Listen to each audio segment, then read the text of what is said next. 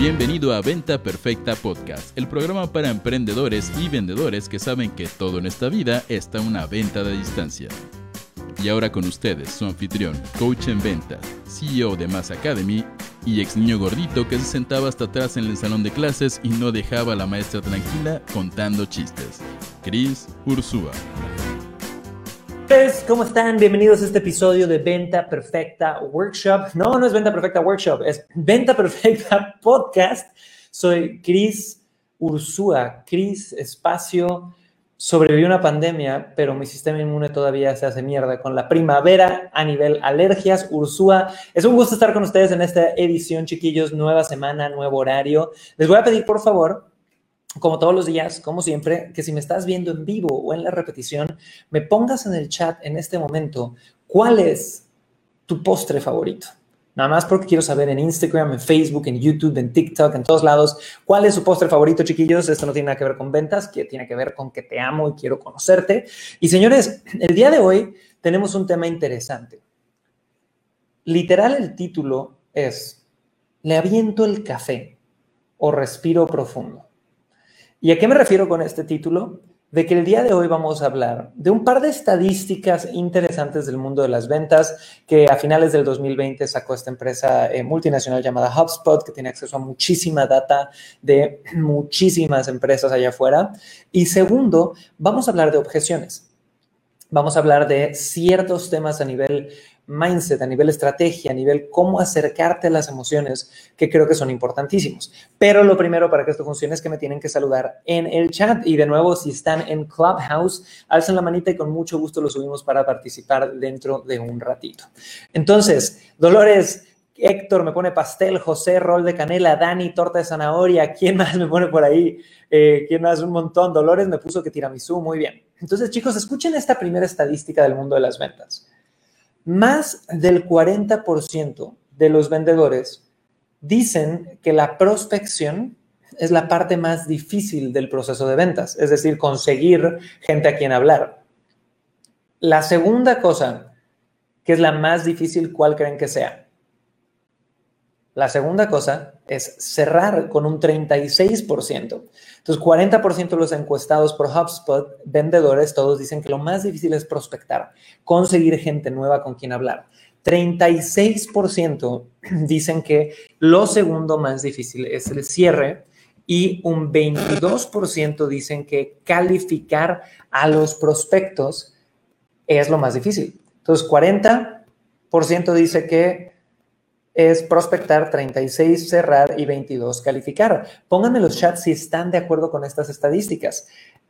Yo creo que esto probablemente se orientó, bueno, de hecho debe de haberse orientado a muchos vendedores independientes, porque normalmente el vendedor que ya recibe el lead ni siquiera se molesta con el tema de prospectar, no hay mayor relación de eso, pero eh, creo que por ahí va. Entonces, ¿qué opinan de esa estadística, chicos? ¿Qué es lo más difícil para ti, el prospectar, el cerrar o el calificar?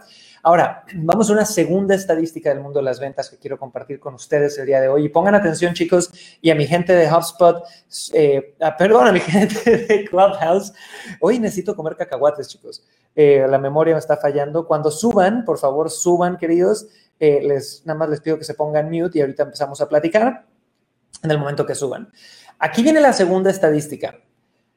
El departamento de analítica de HubSpot se dio cuenta que el 72% de las compañías que tenían menos de 50 oportunidades de venta por mes no alcanzaban sus metas de ventas. Comparado a que el 15% de empresas que tenían de 51 a 100 oportunidades de venta al mes, todas les pegaban a sus metas. Entonces aquí viene algo interesante porque esta estadística de HubSpot nos está diciendo o está intuyendo que hubiera una relación entre la cantidad de prospectos que ves al mes y las metas de ventas. Creo que es una estadística un poquito vaga. Eh, ¿Por qué? Porque la realidad es que cada empresa tiene metas diferentes, cada empresa eh, tiene líderes de ventas que ponen metas o más agresivas o menos agresivas dependiendo del trimestre, pero creo que la gran lección que podemos sacar de esta segunda estadística de ventas que nos dice que el 72% de las compañías que tuvieron menos de 50 citas no le pegaron a sus metas y que el 15% que tuvo entre 50 y 100 sí le pegaron, creo que la lección que nos da es la más obvia, ¿no? Mientras más diversifiques tus oportunidades de vender, mientras más amplias sean, pues incluso el peor vendedor va a poder vender. ¿Qué quiere decir esto, chicos? Y es una de las lecciones de ventas que le quiero dejar a todos. Marifer, Daniel, Mari Gómez, Carlos Javier, Fátima, pongan atención. Un buen vendedor no es el que vende el volumen más alto, es el que normalmente tiene el mejor porcentaje de conversión. ¿Qué quiere decir esto? Si yo tengo un vendedor que vendió una venta de un millón de dólares, pero ha tenido 100 prospectos y solo le vendió a uno y a 99 no le vendió, y luego yo tengo otro vendedor que ha vendido medio millón de dólares, pero tuvo igual 100 prospectos y le vendió a 50 de esos prospectos, ¿quién es mejor vendedor? Pónganmelo en el chat. El que tuvo una venta de un millón de dólares y 99 fracasos o el que tuvo 50 ventas, un volumen total de medio millón de dólares. Pónganmelo en los chats o si me estás escuchando en Spotify, iTunes, Roycaster, piensa en esa ecuación. Porque a mis ojos y a ojo de cualquier gerente de ventas, el mejor vendedor es el que te dio ese 50% de conversión. Y de hecho, incluso para esos argumentos que digan, Cris, pero es que le falta eh, subir su volumen de venta y no sé cuánto, eso es más fácil. Enseñarle a un vendedor a que suba una venta promedio es mucho más fácil que a que suba un porcentaje de conversión. Porque la realidad es que el vendedor que tiene una venta de un millón de dólares y 99 fracasos es, como diría mi papá, como el burro que tocó la flauta. No porque lo haga una vez quiere decir que lo va a volver a hacer. Entonces tienes que medir porcentaje de conversión. El porcentaje de conversión que tuvo el primer vendedor, aunque vendió mayor volumen, fue de 1%. Esa es su efectividad. El porcentaje de conversión que tuvo el que vendió 50 ventas de 100 fue un 50%. Ese es su eh, porcentaje de efectividad. Y para una empresa, chicos, es mejor tener 50 clientes nuevos porque igual un cliente vuelve a comprar, tiene más cosas que hacer, empieza a desarrollarse de mucha mejor forma. Ahora, vamos a nuestra tercera estadística antes de empezar ya con nuestro tema a full eh, de objeciones. Y bienvenidos, Carlos, Dani, Iván, Grisel, Adriana, Clubhouse, toda mi gente, Luisa, Magia, Sil, Andrés Noguera, ¿cómo van, chicos? Eh, para todos les pido, por favor, etiqueten a su amigo que no está cerrando ni la puerta y, por favor, denle a clic en Clubhouse al símbolo de más y inviten un par de amigos para que se nos unan y suban al micrófono. Ahora, la tercera estadística que es interesante aquí es que dice, solamente toma 18 llamadas para conectar con el comprador. Y estamos leyendo estadísticas de HubSpot, chicos, que es una empresa multinacional eh, que tiene buenas métricas normalmente, pero esta es un poco amplia, porque la verdad en mi metodología, en lo que enseñamos en certificación Personal Seller, eh, esto no aplica para nada. Qué huevo estar haciendo 18 llamadas para hablar con alguien. Al revés, hay que hacer que ellos lleguen a ti, ¿va? Eh, ¿Qué más? ¿Qué más? Vamos a agarrar una estadística más porque esa no me gustó. Creo que no aplica mucho para nuestro nicho. Entonces, miren, esta está buena. Los prospectos de referidos tienen 30% mayor conversión que cualquier prospecto de otro canal. Señores, Carlos Villagrán, Daniel Valdivia, Fátima, Marifer, Estelita, chicos, eso es brutal. 30% mayor probabilidad por un referido. Pónganme en los chats quién de ustedes opera con referidos. Es uno de los canales más importantes que hay. De hecho, quiero abrir micrófono aquí. Tenemos a nuestro querido Dani desde Colombia en Clubhouse. Mi querido Dani, ¿cómo va tu día? Cuéntanos un poquito en tu negocio, en lo que tú haces. ¿Qué experiencia tienes manejando referidos? Adelante, mi querido Dani. Hola, hola, Chris. Hola a todos. Eh, bueno, no, gracias ahí por la invitación a subir a sala. Eh, sí, trabajo con referidos. Creo que el voz a voz en este momento es el, eh, la razón por la que tengo mayor ingreso en las ventas. Creo que las personas y los testimonios generan una transformación y una, un desplazamiento de autoridad. Entonces, eh, me gusta esa metodología y, y me gusta mucho el, el, el one-to-one, por llamarlo así y trabajar con esas personas que vienen ya con una referencia de ti, de que eh, le has generado una transformación en la persona. Entonces sí, me gusta mucho el, trabajar con esos referidos. Es que aparte, ¿cómo no nos va a gustar mucho si la neta convierte en 30% más acorde a HubSpot? Y yo diría que en algunos casos mucho, mucho más que eso. Así que pónganme por favor en los chats si tú operas con referidos y si no, ¿qué estás esperando para pedir referidos? Ahora, chiquillos, acabamos de ver tres estadísticas del mundo de las ventas, pero aquí viene una realidad con este tema de las estadísticas. Las estadísticas no sirven de mucho. Normalmente las estadísticas sirven para que el vendedor se justifique, se queje, se compare y se dé para abajo. ¿Qué es lo que normalmente sirve más en el mundo de las ventas? O al menos lo que hemos visto en el mundo de entrenamiento de ventas. Lo que más sirve es poder enseñar de forma práctica y vivencial ¿Cuáles son los procesos emocionales que pasa un vendedor? Entonces, para todos los que me están viendo en YouTube, en Facebook, en Instagram, en todos lados, dime cuál es la emoción con la que más trabajas a la hora de vender. Tú como persona, no en tus clientes. Tú como personal seller, tú como emprendedor, ¿cuál es esa emoción que más te cuesta trabajar? ¿Ok? Porque una de las emociones que nosotros hemos visto que es más difícil son, primero que nada, está de más hablar de la motivación, ¿no? De querer pararme a hacer las cosas en la mañana. Esa es una emoción que creo que es indispensable, tener este drive, estas ganas de hacer las cosas. Pero aparte de la emoción, yo he notado que hay un punto de inflexión importantísimo en un proceso de ventas. Y es el momento donde pedimos el dinero. Entonces, eh, para los que no me conocen o están llegando por primera vez, chicos, nosotros tenemos una academia que se llama Mass Academy, donde tenemos un programa premium de tres meses que se llama Certificación Personal Seller. Y dentro de Certificación Personal Seller yo enseño una metodología para que tú puedas vender cara a cara absolutamente cualquier persona que sea vendible. ¿ok? No es, no es milagrosa. Si la persona te odia y no quiere hablar contigo, no le vas a vender. Pero si hiciste un buen proceso de prospección, la persona tiene el presupuesto, le vas a vender a todo aquel que sea vendible.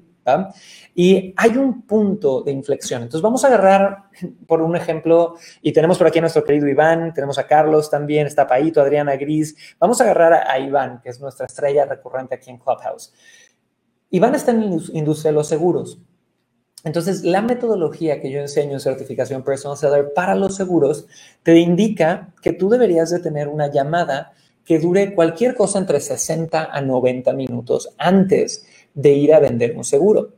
Pero de esos 60 a 90 minutos de negociación, suele haber un punto de inflexión por ahí de, yo te diría, un 60% del progreso de la llamada. Normalmente ya por el 60-70% de este proceso de la llamada pasa una cosa y es que el personal seller tiene que pedir el dinero.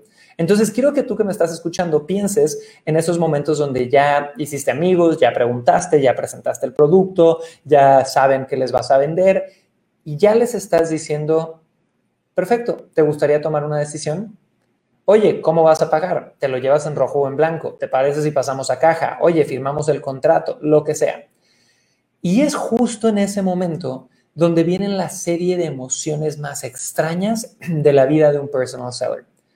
Quiero que me pongan en el chat y que si me estás escuchando nada más pienses cuál es la primera emoción que viene a tu mente en el momento de pedir el dinero. Y pónganmelo en los chats porque ahorita los voy a leer a todos. En la vida de muchos personal sellers, pasan dos errores. Error número uno, cuando pido el dinero, siento, aunque no lo confiese de forma consciente, pero dentro de mí que estoy haciendo algo malo. Siento que estoy endeudando a la persona, siento que me van a ver como alguien que le quiere hacer un mal a esta persona, siento algo negativo. Eso es lo primero que está muy jodido, porque así no vamos a poder vender.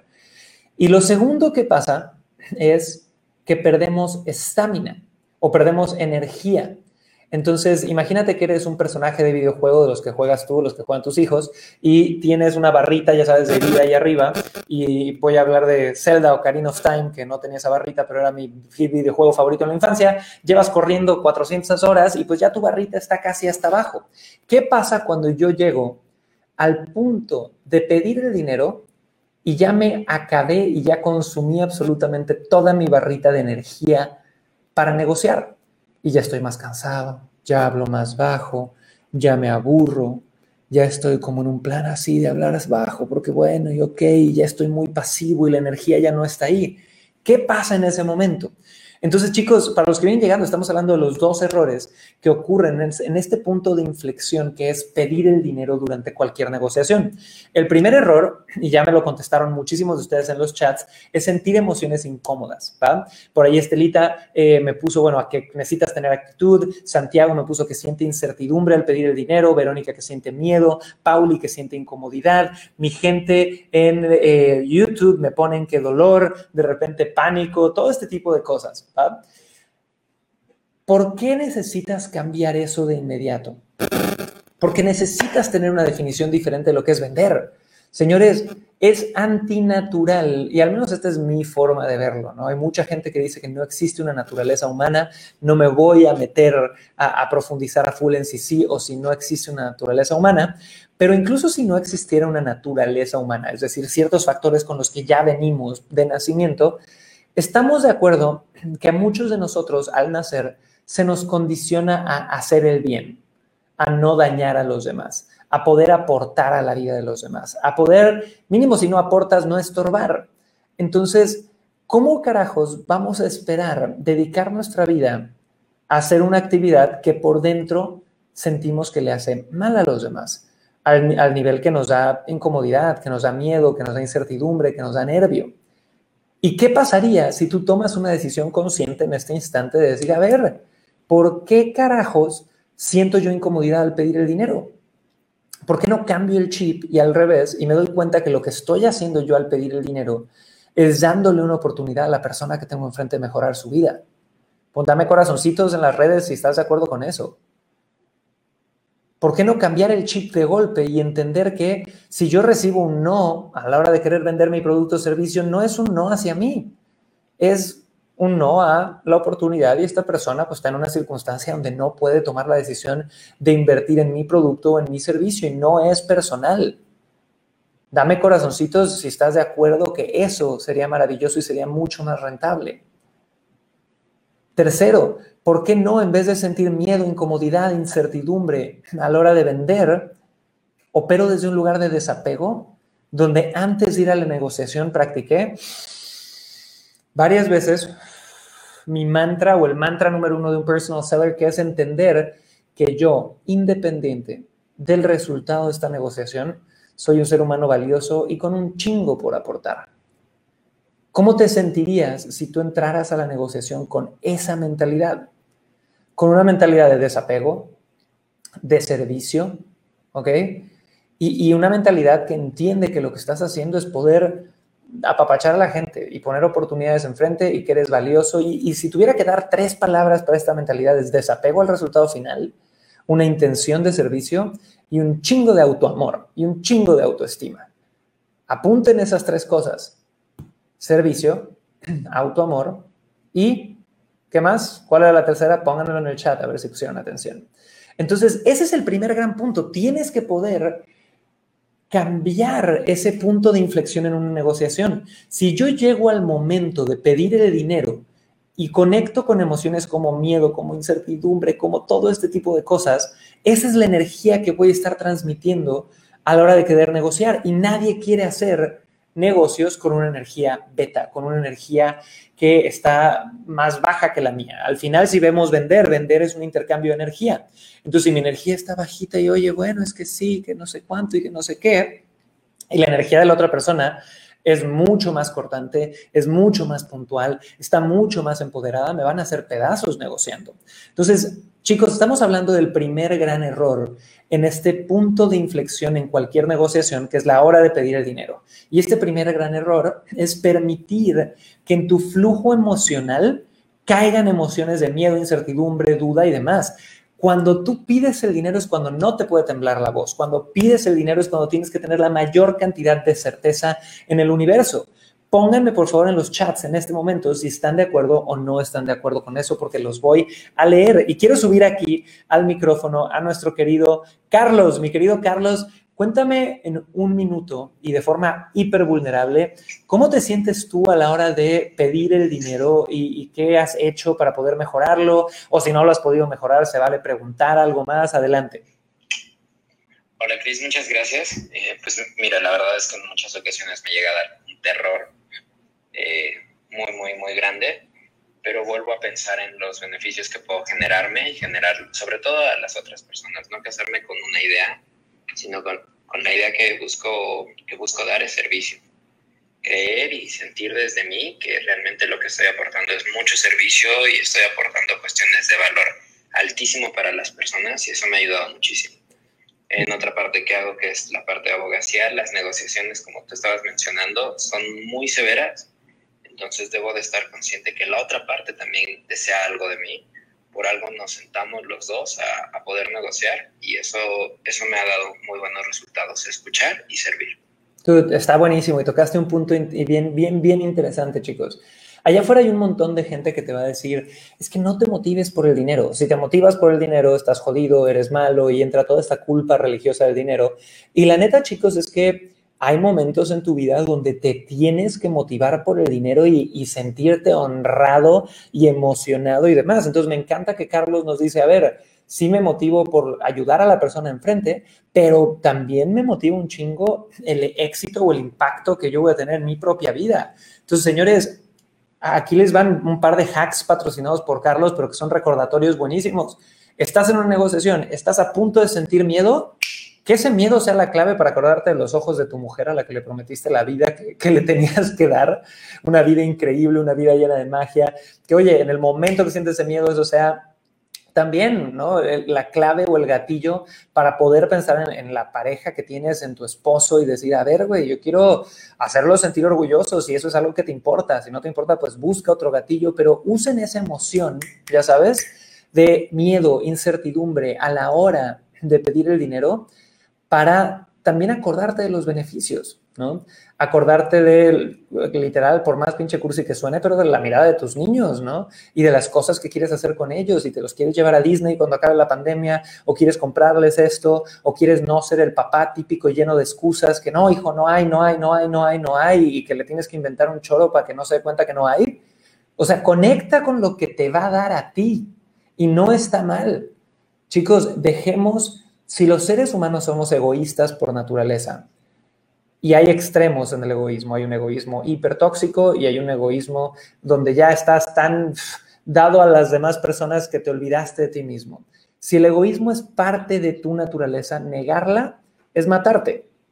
Entonces, no te estoy diciendo que seas egoísta en la definición tradicional de que solo te importa el dinero y solo te importe tú. No, pero si yo veo los espectros del egoísmo, tengo de un lado el tipo lobo de Wall Street que ataca, cierra, que se dice closer, que está persiguiendo a la gente. Y del otro lado tengo, no sé, a la mamá o al papá que dio todo por sus hijos, todo por su vida y que no se ha metido al spa o a bañar en cinco años, ¿no?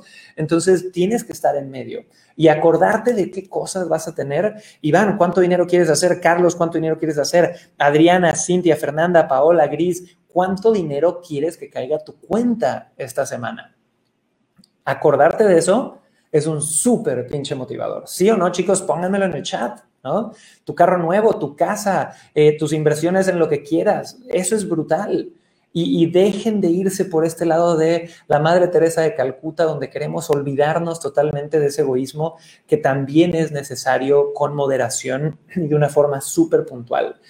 Y lo otro es piensa en el impacto. Entonces, es, un, es una balanza, chicos. Yo nunca vengo a decirte, es absolutamente esto o el otro. Hey, tenemos que tener un balance. Y me encantaría aquí agarrar la opinión de nuestro querido Iván. Mi querido Iván, ¿qué opinas sobre estas metas? Y me encantaría que nos contaras, a ver, una meta financiera que tengas tú o una meta que te motive, que neta agarres y digas, no mames, por esto necesito vender, güey. Cuéntanos. Hola, Cris, muy buenos días, buenos días con todos. Eh, bueno, para, para mí la, la meta que yo tenía antes de entrar a Inspire era al año tener un cliente corporativo más. Y uno corporativo, pues estoy hablando de un cliente al, que le genero pólizas y cuya comisión de esas pólizas no debe ser menores de 20 mil dólares al año. Pero entré a Inspire y aquí, más los hechos de la pandemia y todo que se juntaron, me di cuenta que tenía que posicionarme en otro segmento, que es el, segmento del público en general, de las personas, ya no del corporativo. Entonces, ahora en mi meta del corporativo, obviamente, que es mucho más pequeño, ¿no? Y, y tengo que hacer a muchos clientes, mi meta es generarles, o sea, tantas primas que me generen una comisión no menor de 3 mil dólares mensuales. Entonces, obviamente, eh, eso es lo que a mí me motiva y día a día estoy dándole. Yo ya perdí el miedo de pedir el dinero, porque eso es lo que, lo que más te traba, y más aún cuando sabes que estás con personas que sus recursos son menores al de un corporativo. Pero resulta que si tú tienes muy bien perfilado a tu cliente, conoces eh, su necesidad, conoces su situación económica y por otro lado, sabes que el servicio que le estás ofreciendo es el correcto, entonces no, no hay miedo a, pedirle el dinero. Y como alguna vez te lo comenté, a mí me ha pasado que yo voy con un producto y resulta que el cliente quiere uno de más precio, porque le, le, gustó el servicio, le gustó cómo se va a proteger, la tranquilidad que va a tener, entonces él quiere mejorar la propuesta. Me encanta, está buenísimo, Iván, súper. Y chicos, aquí viene una pregunta que yo les haría a todos. Iván nos acaba de decir, bueno, una de mis metas es tener comisiones que me den alrededor de 3.500 de este producto dólares al mes a mí, ¿ok? Pero ¿por qué te motivan esos 3.500 dólares? Y pónganmelo en el chat, porque estamos hablando, chicos, para los que vienen llegando, de ese punto de inflexión donde pides el dinero de los dos graves problemas, donde el primero son las emociones que aparecen y el segundo es la falta de estamina. Y estamos profundizando en el número uno, que son las emociones, y aquí tuvimos a Carlos en Clubhouse que nos dio un super tip, donde dijo, bueno, yo me enfoco mucho en, lo que a mí me motiva, lo que quiero conseguir, y también en la motivación de servicio. E Iván está profundizando en que me dio un ejemplo de, una, eh, de un ejemplo, pues básicamente de una meta financiera que son 3.500 dólares al mes de comisiones con uno de los productos. Pero Iván, si yo llevo esto un poquito más para allá y me encantaría que me respondas, ¿por qué carajos nos motivan esos 3.500 dólares? ¿Qué hay atrás de esos 3.500 dólares que es tan relevante? Y todos los que me están escuchando en los chats, pónganme esto. ¿Por qué esa meta de dinero es relevante para ti? Cuéntame, Iván. Bueno, es el crecimiento que yo tengo programado de, de mi negocio. Eh, obviamente yo ya tengo lo, los gastos fijos cubiertos con mi cartera que ya manejo. Claro. Y la cartera nueva es porque yo tengo un plan de inversión en todo el tema digital que recién desde el año 2020 me metí. Eh, y, y, eso me genera unos gastos. Eh, tú sabes que todo el tema de marketing digital no es barato, comprar el tráfico, este, los cursos que estoy llevando y todo. Uh -huh. Entonces, eso no, no quiero que choque con lo que ya tengo de, mi, de mis ingresos anteriores. Entonces, claro. tengo que generar sus propios ingresos a este nuevo Oye, Iván, digital que estoy haciendo. Pero si yo te tuviera que decir, que algo, ¿no? perdón que te interrumpa, si yo te tuviera que preguntar, ¿qué es lo que hay emocional? Porque normalmente, chicos, a nadie le motiva el papelito o los ceros, ya sabes, o sea, suena bonito, pero emocionalmente siempre hay un motivador atrás de eso. Entonces, ¿cuál sería esa motivación para llegar a esa meta, Iván? Ah, bueno, la, la, la, la parte emocional es, es, que a mí me encanta viajar. Okay. Entonces, yo ya estoy planeando un viaje por Asia, ¿no? Que eso es lo que me falta conocer y para eso necesito un buen presupuesto y, y hay que sacarlo de algún lado y, y la idea de, de, este nuevo emprendimiento digital es que los residuales vayan a un fondo para ese viaje. Me encanta. Ahora, mi pregunta es, y aquí voy a hacer la del de, de abogado del diablo, ¿qué, ¿qué, emoción hay detrás de ese viaje a Asia? ¿Qué, ¿Qué quieres sentir? ¿Por qué te emociona eso? Bueno, hay, hay tantos lugares en Asia que he escuchado sobre temas de, de para, para, mejorar lo, lo, la mentalidad, para mejorar tú mismo como ser, ¿no? Este, eh, la cultura, la religión, la espiritualidad, el, el, hecho de limpiarte, de ser mejor, no sé, no, no sé cómo explicártelo, pero hay mucho de eso que, que, me encantaría ir y conocer y que, por cierto, no quiero ir en un viaje de dos, tres días, quiero ir y quedarme un, una buena temporada, no sé, 30 días, 20 días. Eh, es algo que, que, lo añoro realmente y quiero hacerlo. Me encanta, Iván. Y chicos, por favor, denle gracias a Iván en los chats, que siempre está aquí con nosotros, y incluso en este cambio de horario donde pasamos de haber estado haciendo live show a las 12 y a las 9, está aquí al pie del cañón, siempre compartiendo y agregando valor. ¿Y qué es lo que yo creo, Iván? Y, y para cerrar ya este tema, ir al siguiente punto. Al final, la gente que de verdad está haciendo las cosas, que nos paramos todas las pinches mañanas. Tengamos ganas, no tengamos ganas, eh, que aparte de eso intentamos siempre recuperarnos, ¿no? Porque no te estoy diciendo que seas estoico y que siempre estés como con cierta estabilidad emocional. Somos humanos, tenemos temporadas, tenemos altas y bajas, pero yo creo que la gente que corrige el rumbo más rápido y que le estamos metiendo a construcción de nuestros proyectos de forma constante, somos aquellas personas que neta entendemos cuál es ese, ese porqué emocional detrás de nada más decir quiero hacer dinero, ¿no? Y, y, les doy un ejemplo. Yo he hablado con muchos personal sellers, con muchos emprendedores, amigos, estudiantes y demás, y hay algunos que me dicen, oye, es que yo hago esto por seguridad. Quiero seguridad para mis hijos, quiero seguridad para mi familia, quiero seguridad para mi retiro. Y si es suficiente el motivador, dale, que ese motivador te consuma y te lleve hacia tus metas. Hay otras personas que es un poquito el, caso que me suena de de repente de aventura, ¿no? De necesito este, salir un poquito igual y de la certeza del día a día, quiero vivir cosas nuevas, quiero nuevos comentarios, quiero nuevas cosas que yo pueda vivir en mi día a día. Entonces, todo ese tipo de cositas creo que es importante identificarlas. Cintia, Pau, bienvenidas a Clubhouse, pónganse mute y ahorita estamos con ustedes, por favor, nada más para que podamos eh, mantener aquí la sala en silencio, gracias. Entonces, ojo con eso, chicos. Ahora, si estamos hablando de este punto de inflexión donde pedimos el dinero, y todos ustedes en los chats me pusieron que a veces sentimos miedo, incertidumbre, nervio, y les dije que los dos errores más grandes son, número uno, sentir emociones negativas o incómodas, porque es al revés, es donde más certeza tienes que tener, donde más alineado tienes que estar, donde tienes que conectar con esta intención de servicio, con esta capacidad de autoamor y con un desapego al resultado final. Si tú ya entendiste esa primera parte, y aparte dimos tips, ¿no? De enfócate en los beneficios que vas a tener para ti o enfócate en el servicio que le vas a dar a esta otra persona y que los dos son muy válidos, la segunda parte es el cuidado de tu energía, porque vender es un intercambio de energía. Y el 80% de los vendedores que están empezando, y empezando digo que lleves menos de 3, 5 años, llegan a la parte de pedir el dinero y creen que ahí es cuando ya terminaron.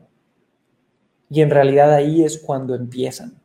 Pero chicos, ojo, antes de decirte los tips de cómo poder modular tu energía para tener éxito, tengo el comercial de este episodio de Venta Perfecta Podcast. Entonces, aquí les va el comercial, chicos. Pónganme en los chats a quién de ustedes les gustaría aprender cómo lanzar un curso online, aprender cómo poder hacer con información que ya tienes en tu cerebro algún tipo de negocio digital, libro digital, audio curso digital, sitio de membresía, eh, al mismo tiempo un curso online, puede ser high ticket, low ticket, caro, barato, lo que tú quieras, de desarrollo personal, de medicina, de nutrición, de cualquier nicho, ¿ok? ¿A quién le gustaría tener los beneficios de tener un negocio digital que te dé libertad de locación para que te vayas de vacaciones con Iván a Asia? ¿Ok? Libertad de crisis locales para que cuando el presidente en turno destruye el país, tú puedas estar al menos ganando de economías que no sean la tuya y que potencialmente estén mejor que la tuya. Y libertad de vocación, que es libertad de poder vivir de lo que amas. Igual y ahí eres freak del café como yo, te encanta el café y te gustaría hacer un curso sobre el mundo del café o te encanta algún nicho y te gustaría enseñar a la gente ese tema. Si me estás poniendo que sí en el chat en este momento, te tengo una sorpresa. La semana que viene, el lunes y el martes, vamos a tener un taller de dos sesiones, cada sesión de 90 minutos a dos horas, sobre el mundo de los infoproductos. En este taller te voy a dar de cero hasta cómo llegamos a 3 millones de dólares de facturación en un año, el paso a paso para que tú puedas identificar el nicho puedas ver si es rentable, puedas saber cómo empezar, no pierdas tiempo. Vamos a hablar de las herramientas tecnológicas que puedes o debes de usar. Vamos a hablar de cuál es la ley de Pareto, ¿no? Hay mucha gente que, y, y ojo, la peor forma de lanzar un curso online, chicos, es encerrándote en tu casa por tres a seis meses, grabando absolutamente todo el curso y luego saliendo a venderlo. Eso es literal ponerle la lápida a tu negocio antes de lanzarlo. Entonces, chicos, este taller va a durar dos sesiones, son dos sesiones de 90 minutos a dos horas cada una. Eh, si les gustaría chatear, pónganme, si les gustaría ir, más bien pónganme corazoncitos, pónganme que sí en el chat y en realidad no tiene precio. Es 100% gratis y de hecho no te vendo nada durante esas dos sesiones. Queremos aportar muchísimo valor a la comunidad, así que por favor, si quieres reservar tu lugar, ve en este instante a tallermasacademy.com.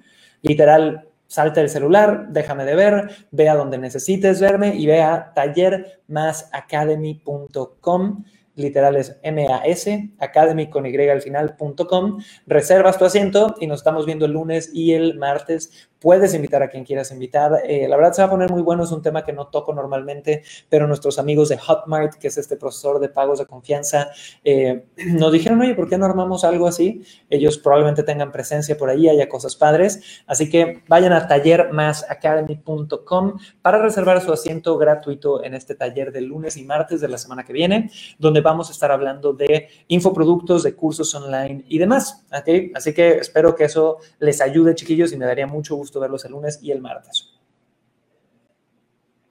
Pónganme si ya reservaron su asiento en los chats en cuanto lo hagan. Ahora, regresando a nuestro tema. El punto de inflexión de pedir el dinero es de lo más importante a la hora de negociar. El primer error que uno, comete es caer en emociones como de incertidumbre, de miedo, de incomodidad, porque se las transmites a tu cliente y de ahí ya vamos de bajada. Pero el segundo error es el tema del manejo de la energía. Entonces, ¿qué quiere decir esto?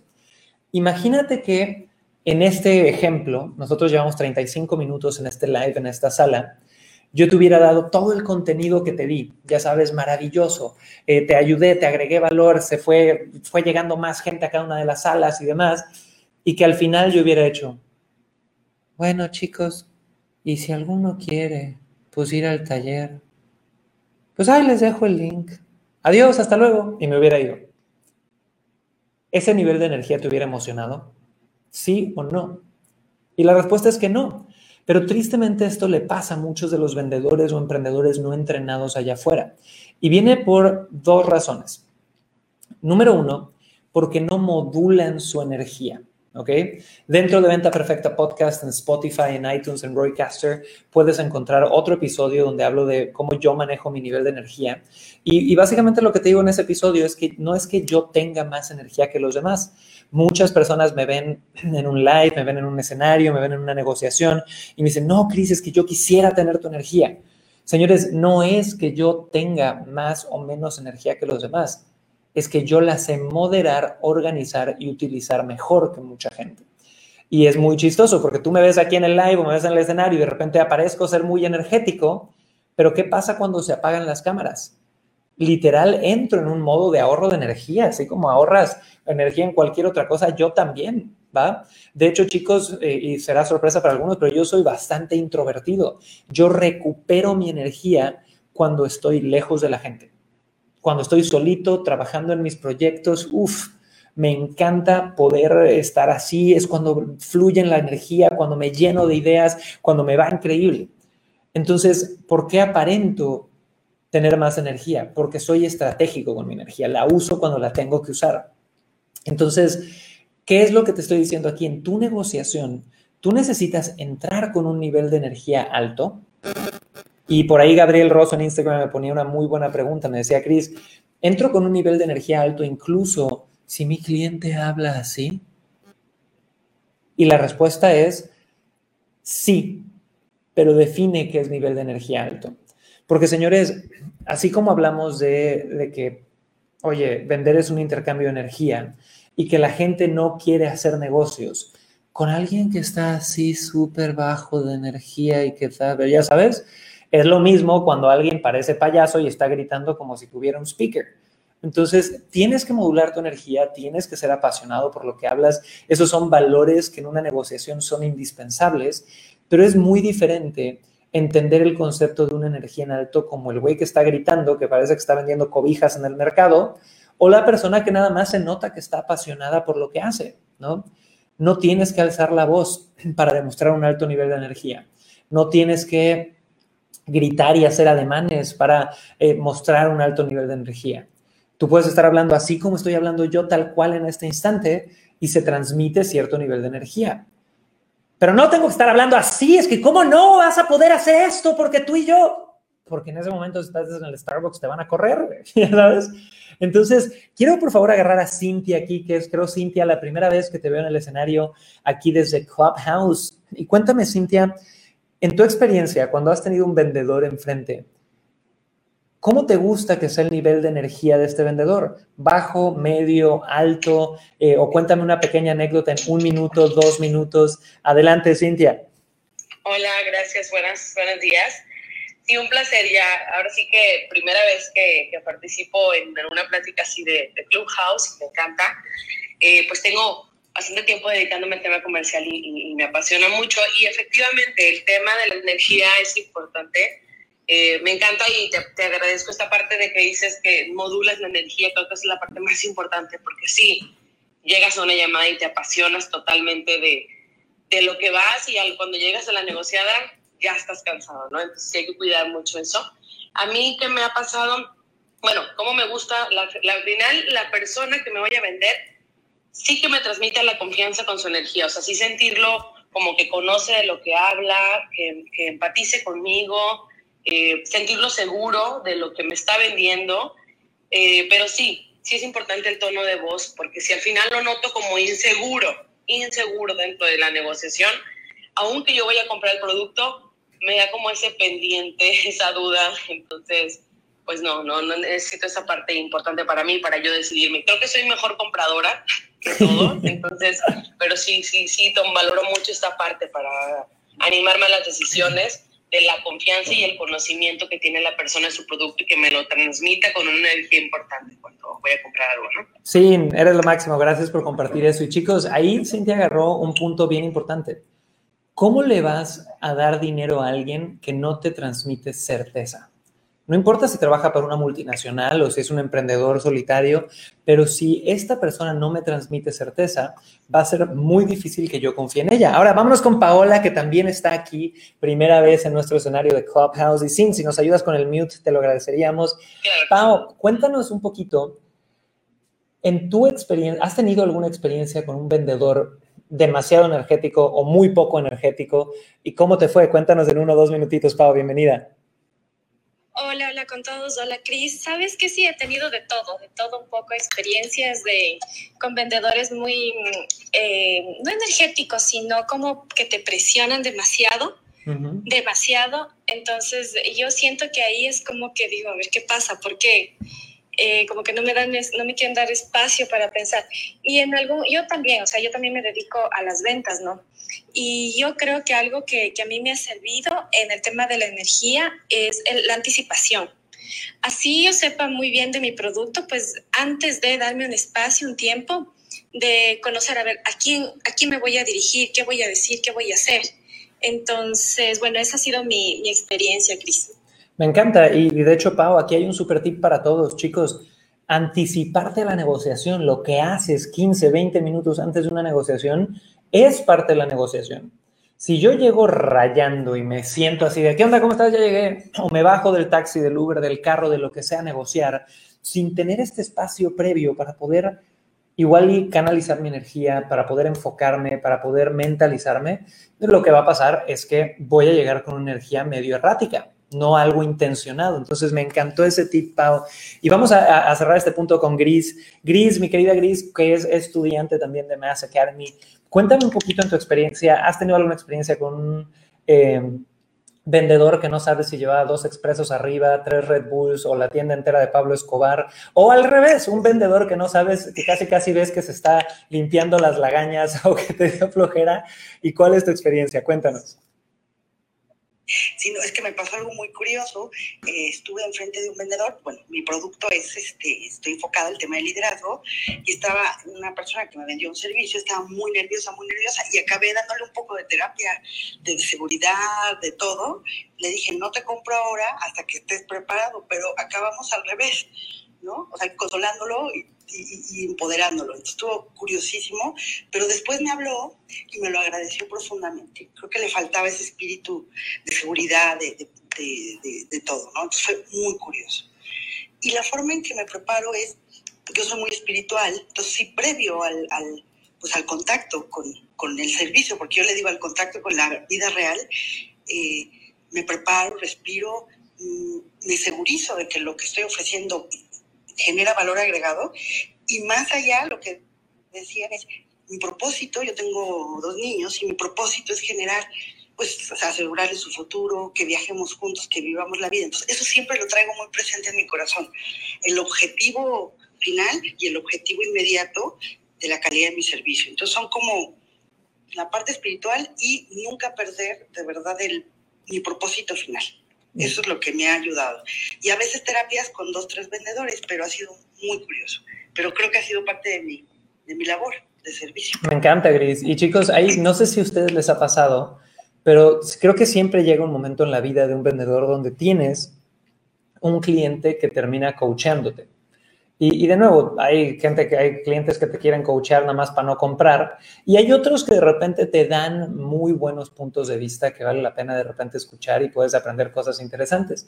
Y ahora, antes de irnos a nuestro último tip y a nuestro último tema, eh, mi querida Adriana, qué gusto verte por acá, bienvenida, creo que es tu primera vez aquí en el escenario de Venta Perfecta Podcast. Y me gustaría preguntarte aquí, a ti, ¿Cuál es tu nivel de energía normal? O sea, ¿eres alguien que te consideran de alta energía, de baja energía, en medio? Y cuando vas a vender, ¿usas ese mismo nivel de energía o cuál ha sido tu acercamiento hasta ahorita y cómo te ha funcionado? Hola, muchas gracias. Bueno, mi nivel de energía en la vida normal creo yo que es como alto. A la hora de vender, yo vendo talleres, entonces a la hora de dar mis talleres mi nivel de energía es alto, pero tranquilo, ¿no? O sea, esto que dices, sí, tu energía alta no necesita hacer gritos, no necesita hacer euforia. Entonces mis clientes son como señoras más bien grandes, entonces mi energía sí es positiva y alta, pero tranquilita. Pero a la hora de vender, estoy todavía en ese proceso donde medio me da miedo, entonces mi energía baja y todavía los nos me, me pueden tirar para abajo. Y suele pasar, o sea, al final somos seres humanos, es normal, chicos, que uno no te dé para abajo. Yo lo que te diría a ti, Adri, y gracias por poner esto sobre la mesa y a todos los que nos están viendo, quiten esa connotación de que tengo que recibir el no y ser estoico y que no me detenga, al revés siente tu desgracia, ¿sabes? Media hora y te me paras y te vuelves a acordar, como nos decía Carlitos hace rato, de tu motivación, de lo que quieres lograr, de por qué esto es tan importante para ti. La solución con las emociones no es tragárnoslas, meterlas al fondo del estómago y convertirte en una olla de vapor que está a punto de explotar y que va por la vida así. Nuestra, nuestra estrategia como personal sellers tiene que ser mucho más inteligente y es procesarlo. Y les doy un tip, ¿saben cuál fue la mejor compra eh, al nivel de mi terapeuta que me compré en esta pandemia? Fue un punching bag, literal, y se pueden cagar de risa, pero cuando no te salen bien las cosas, tienes que tener herramientas como manejarlo. Llámalo psicoterapia, llámalo journaling, llámalo madrazos, un punching bag o a la almohada, lo que tú quieras, pero que no se quede adentro esa emoción. Y quiero que me pongan en los chats en este momento, chicos, ¿qué pasa cuando no procesas una emoción? ¿Desaparece? ¿Se queda ahí? ¿O qué pasa? Y vámonos con nuestro querido Dani hasta Colombia. Dani, ¿tú qué opinas? ¿Qué pasa cuando uno no procesa una emoción? Cuéntanos, mi Dani. Bueno, bueno, pues eh, yo creería, si uno no las procesa, las transmite a las personas cuando estás haciendo el proceso de venta y, y transmites esa inseguridad, transmites lo que te genera la venta, lo que te genera la negociación que estás haciendo. Entonces, yo creo que hay, que procesarlas, hay que honrarlas y saber que las tienes. Entonces, eso se ve en el, en el, tono de voz, en todo, en la corporalidad, Eh, es eso lo que pienso. Totalmente de acuerdo. Y Víctor Hugo en Facebook nos pone, hay que ser la energía que deseas atraer. Y yo creo que eso es súper cierto. Y alguien que no procesa sus emociones empieza a acumular una pinche carga energética que quién de ustedes no ha sido o ha visto a esa persona que igual estaba enojado por algo no sé, con su pareja y explota con alguien en el trabajo, o está enojado por algo del trabajo y explota con su pareja. Entonces, mientras más herramientas tenga uno para poder procesar sus propias emociones, mejor te va a ir, ¿ok? Entonces, chicos, quiero recapitular hasta ahorita qué hemos visto en este podcast. Primero que nada, abrimos micrófono con un par de estadísticas maravillosas de HubSpot. Que pongan en el chat si les gusta saber estas estadísticas o si esa parte les dio hueva, porque fue algo nuevo. Segundo, profundizamos en nuestro tema que era las objeciones. Y cuando hablamos de objeciones es de este momento, este punto de inflexión, que es en la vida de un personal seller, si tu presentación de ventas dura 30, 60, 90 minutos, dos horas, normalmente por ahí del 60-70% de la negociación, ya debes de estar en el punto de pedir el dinero. Todo esto acorde a mi metodología, que es la metodología, chicos, que hemos diseñado dentro del programa Certificación Personal Seller y que hemos visto que le da resultados a todo tipo de nichos e industrias. Una vez que pides el dinero, los dos errores más comunes que pasan es, número uno, el personal seller o el vendedor tradicional baja su energía. Entonces bajo la energía y empiezo, perdón, más que bajar la energía es entran las emociones negativas, ¿se acuerdan? De miedo, de incertidumbre, de nervios, lo cual también hace que baje la energía. Y hablamos de que no podemos ser mártires, de que es antinatural el querer vivir a diario haciendo algo que juras por dentro que es malo. Entonces tenemos que hacer este cambio, Nancy, Eliana, Maggie, Villasol, de cambiar la definición de lo que estamos haciendo, de poder entender que estás sirviendo, de ir con un desapego al resultado final, de poder acordarte del beneficio para ti, del beneficio para ellos y llevar una intención de servicio. Después de eso, hablamos que el segundo error más grande es el manejo de la energía, donde ya hablé un montón, me cansé, entonces llego con una energía baja. Y hablamos de que el gran error de muchos vendedores tradicionales es pensar que ahí donde pediste el dinero ya casi acabas. Chicos, si algo enseño yo en certificación personal seller es que cuando pides el dinero es cuando empieza la negociación. Antes de pedir el dinero, estás haciendo preguntas o si ni siquiera tienes una metodología inteligente y estratégica, estás recitando panfletos, estás hablando, no estás vendiendo.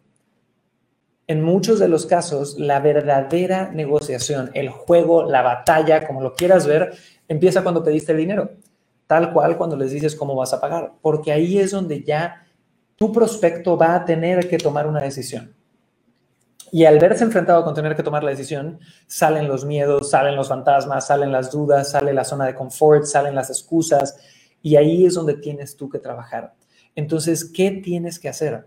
Tienes que modular tu energía para que cuando llegues a ese punto, suba tu energía en vez de que baje y puedas tener mejor energía para manejar estas objeciones, para pedir el dinero de nuevo, para poder dar esa, comunicación no hablada de certeza que necesita tu cliente. Entonces, todo eso tiene que pasar a partir de que pides el dinero, ¿va?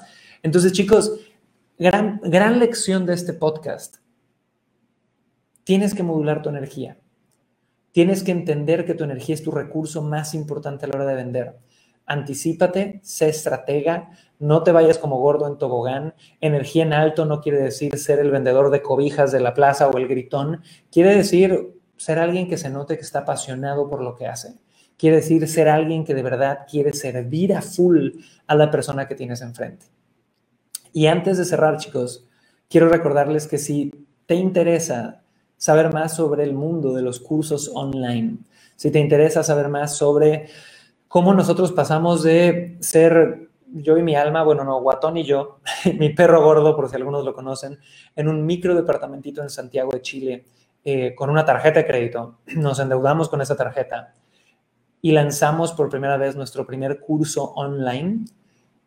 Si quieres saber todo lo que pasó en ese camino de no cero, de menos como 5 mil dólares en deuda, a poder estar facturando 3 millones de dólares al año, tener más de 45 mil clientes, que puede ser mucho o poco, es, es irrelevante eso, pero las lecciones que hemos aprendido en esos seis años creo que te pueden ahorrar mucho dolor, te pueden ahorrar muchas dudas o podrían darte claridad a por qué tu negocio no ha levantado. Y la verdad es que no hablo mucho del mundo de los infoproductos. ¿Por qué? Porque no he querido nunca caer en el estereotipo de ser el güey que vende cursos de cómo vender cursos. Eh, yo te enseño, y creo que ha sido el diferenciador de lo que hacemos en Mass Academy desde hace años, te enseño a vender lo que quieras. Te enseño a vender inmobiliaria, te enseño a vender seguros, te enseño a vender multinivel, te enseño a vender productos físicos. ¿va? Hemos creado metodologías que sirven para todos los nichos.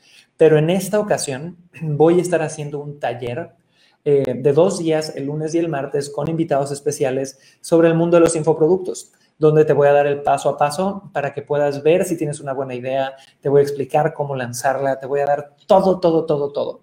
Y si quieren ir, chicos, es 100% gratis. Lo único que tienes que hacer es ir a tallermassacademy.com. Ahorita el equipo lo pone en la pantalla, lo pone en el chat, tal cual, tallermassacademy.com y espero que si vas al taller y lo agendas, ahí vienen los horarios, viene todo lo que necesitas saber, te vaya a ahorrar muchísimos dolores de cabeza, te vaya a dar muchísimo conocimiento extra, es 100% gratis y de hecho para los que han ido a mis talleres saben que no te pido ni un peso, de hecho ni siquiera al final, ¿ok? Te sigo agregando valor, te seguimos apapachando. Así que vayan, den clic, reserven su asiento. Si estás escuchando esto en el futuro, siempre va a haber algo bueno en tallermassacademy.com. Quizá no este taller exactamente, pero seguramente habrá algo bueno también para ti. Ahora, con eso dicho, chicos, quiero ir aquí a nuestro querido Clubhouse y vamos a cerrar con Carlos. Carlos, que ha estado aquí desde el minuto uno quiero que me compartas de todo esto que acabamos de ver en este episodio, sobre el manejo de energía, sobre el punto de inflexión, sobre las emociones negativas a la hora de pedir dinero, ¿con qué lección te vas? Y prepárase también Dani, Iván, Cintia, Pau, que voy a, y son 15 segundos, y solo tienen 15 segundos para darme su lección más grande de este podcast. Se tardan más de 15 segundos y voy a hacer next, así que vamos a hacer una ronda de fuego de la lección más grande. Empezamos con Carlos. Adelante, Carlitos, 15 segundos. Muchas gracias, Cris. Pues para mí es fundamental algo que dijiste, que las ventas es un intercambio de energía. Entonces, saber modular mi propia energía y poder compartirla de manera adecuada con los demás, eso es con lo que me quedo hoy. Me encanta, Carlos. Gracias por ser tan puntual. Súper 15 segundos, súper buen ejemplo para empezar. Vámonos con mi querido Dani. Dani, en 15 segundos, ¿con qué lección te quedas de todo lo que acabamos de ver? Y todos los que nos están viendo, pónganme su lección número uno que sacaron de este episodio del podcast. Pero Dani, 15 segundos. Bueno, gracias. Eh, honrar, honrar las emociones y ser la energía que quiero atraer. Me encanta, Dani, buenísimo. Iván, vamos contigo, 15 segunditos. ¿Cuál es la lección número uno que sacaste de este podcast? Mente con actitud positiva, energía arriba. Me encanta. Cintia, cuéntanos en 15 segunditos, ¿cuál fue tu lección número uno? Regular de inicio a fin mi energía para dejarla y aprovecharla al máximo en el momento del cierre y apoyar al cliente. Me encantó. Pau, vamos contigo. Pau, cuéntanos en 15 segundos. Para mí, Cris, pues importantísimo recordar que las ventas es mi mayor expresión de servicio. Me encanta, muy bueno, un tema de intención, que eso nunca se nos puede ir. Gris, cuéntanos, 15 segundos. Gris, gris, gris. Bueno, vamos con Adriana. Adriana, cuéntanos, contigo cerramos. Tu energía es uno de tus mayores activos y hay que cuidarla. Totalmente de acuerdo. Buenísimo, chiquillos. Pues fue un gusto estar con ustedes en este episodio de Venta Perfecta Podcast. Recuerden que de lunes a viernes vamos a estar transmitiendo en vivo durante este mes a las 9 a.m. horario Ciudad de México por una hora con diferentes temas. Mañana tenemos Véndete con tu pareja con mi confitriona y mi pareja eh, Lau Bates, así que vamos a estar aquí hablando de unos temas bien interesantes y los veo mañanita. Bye chiquillos, nos vemos pronto. Hasta luego.